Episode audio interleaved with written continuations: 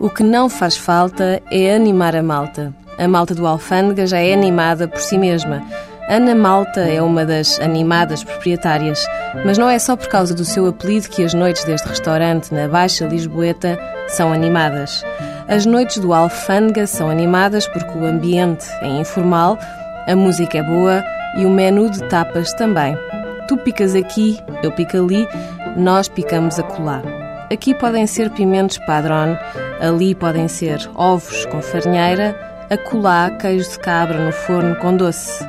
É uma casa de pormenores, diz Ana Malta sobre o seu alfândega. Os pormenores de servir o que se quiser, à hora que se quiser, de organizar jantares de grupo e festas, mas também acolher com intimidade, de servir cozinha contemporânea sem esquecer a tradição lusa, como no caso do hambúrguer de alheira de ostentar uma carta de vinhos pequena, de grande qualidade e fugindo ao mais comercial.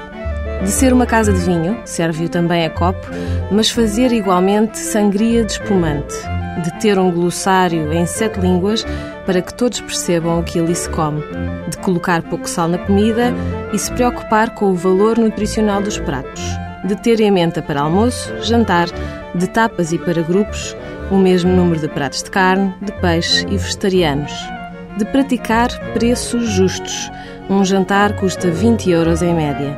De ter um serviço cuidado e empregados motivados. De ser informal e cultural. Organiza exposições, instalações e outras manifestações artísticas. Tudo por menores ou por maiores.